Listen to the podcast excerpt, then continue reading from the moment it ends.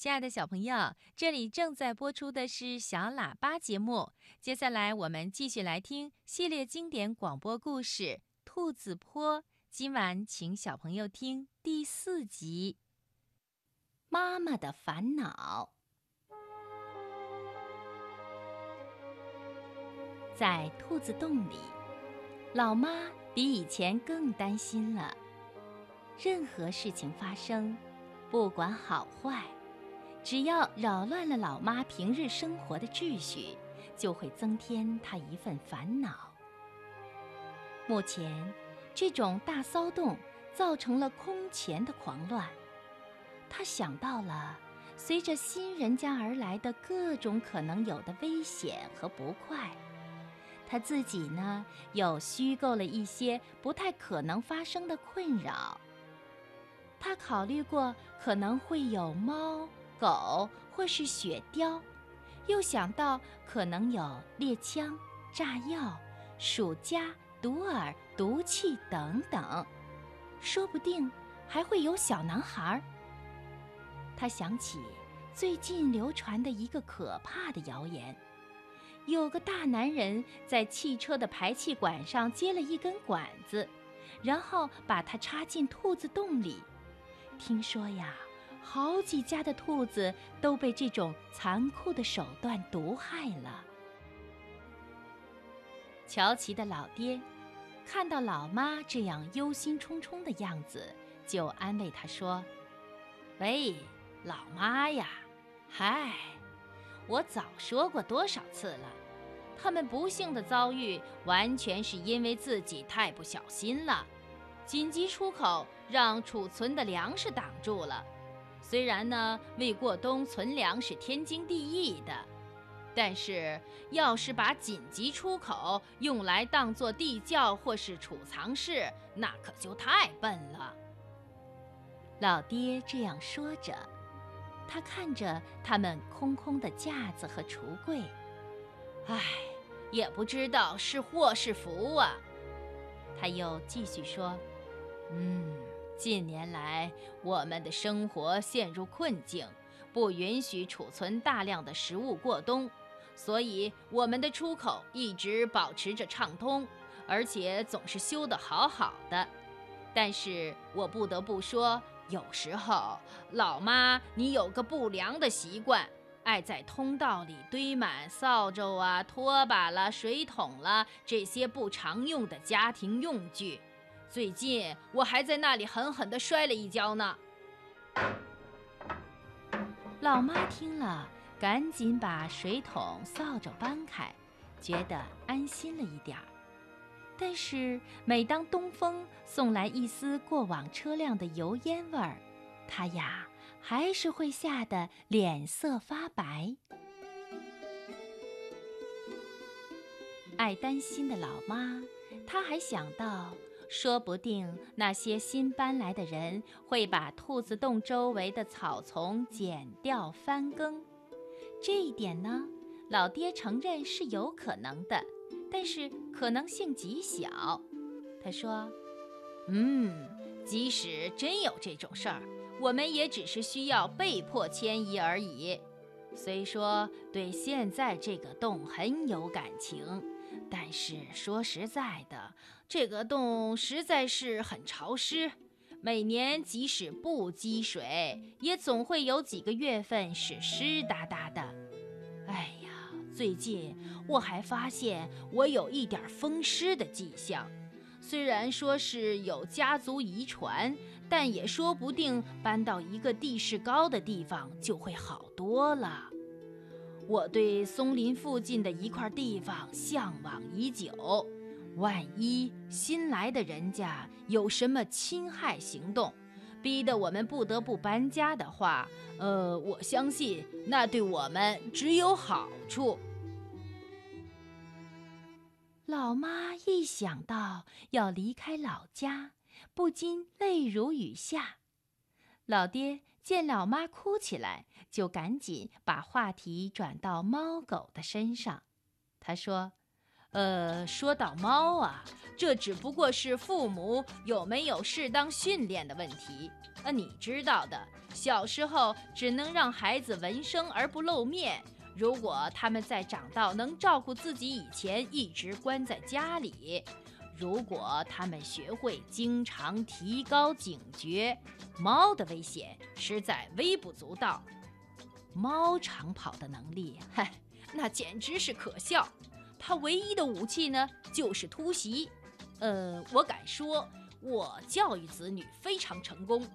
所以，他们绝不会受到猫突如其来的惊吓。呃，几个孙儿，唉，我真不愿提起这件事。他们呐，呃，就是被惯得不像样子。我们那时候哪里允许这么放肆啊？父母放纵的结果是很要命的。呃，我希望我的儿子，他说着。严肃地看了小乔琪一眼，嗯，我希望我的儿子，你不要忘记了我那些孙儿辈，像米娜、阿瑟、威弗列、莎拉、康坦斯和科利伦那种悲惨命运的教训。于是，兔子小乔琪向他的老爸保证自己绝不放肆。一提起那些夭折的小家伙儿。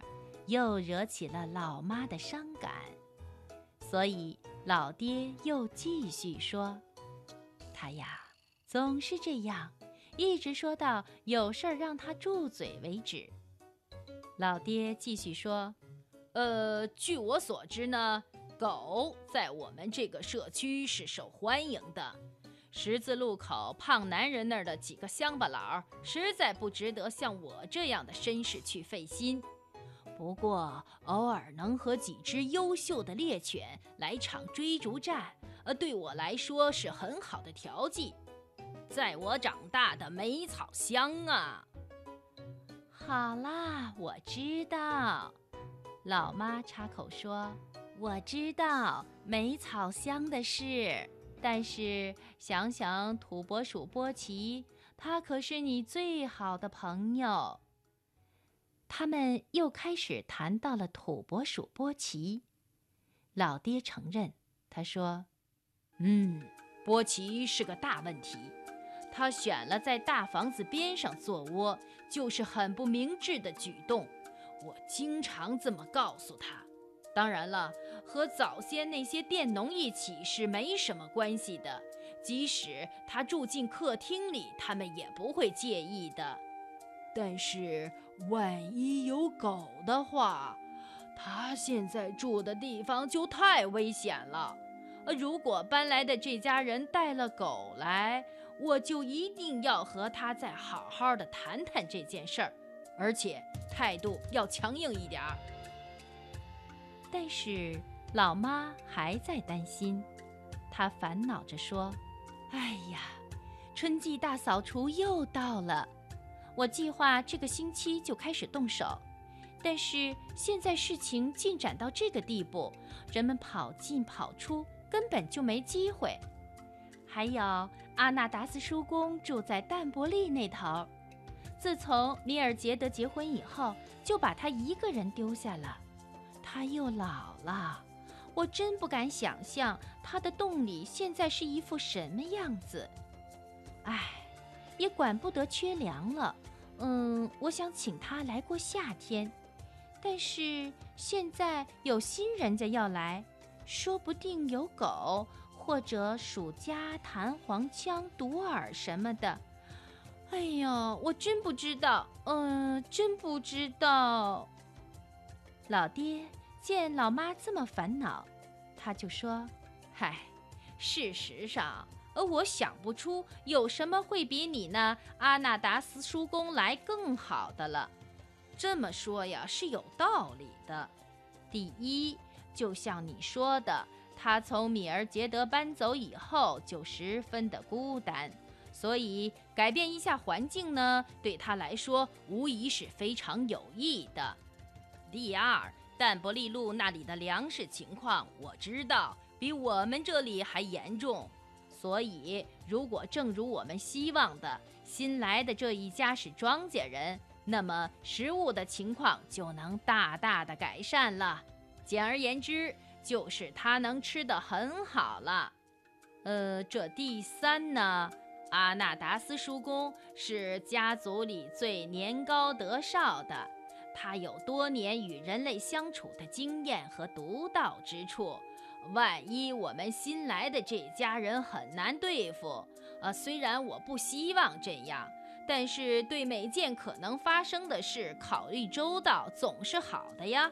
到那个时候，他的忠告和意见对于处理这些可能发生的难题就是无价之宝了。老爹又接着说：“所以我建议。”立刻去请阿纳达斯叔公来。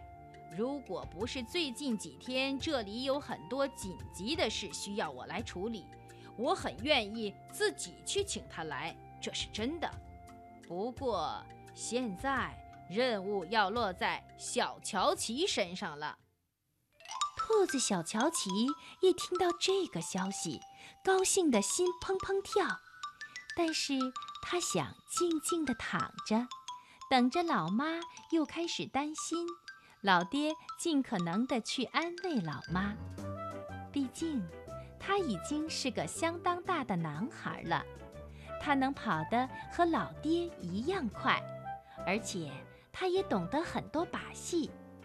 在过去的几个月里，都是他一个人到十字路口胖男人那儿去采集食物的。他能轻易地避开狗群。每天安全地横过漆黑的道路两次，他呀认识去阿纳达斯叔公家的路。他们全家去年秋天曾经到那里去参加米尔杰德的婚礼。为什么不该他去呢？当然，他不愿意错过小丘上发生的任何一件事情。但是到伯伯利路这趟远程旅行。是很刺激的，而且呀，他只离开两天呀，在这段时间里是不会发生什么大事的。当乔奇进入梦乡的时候，他还听见老妈在担心，老爹则在不停的说着说着说着。小兔子乔奇就这样在老爹的唠叨声中进入了梦乡中。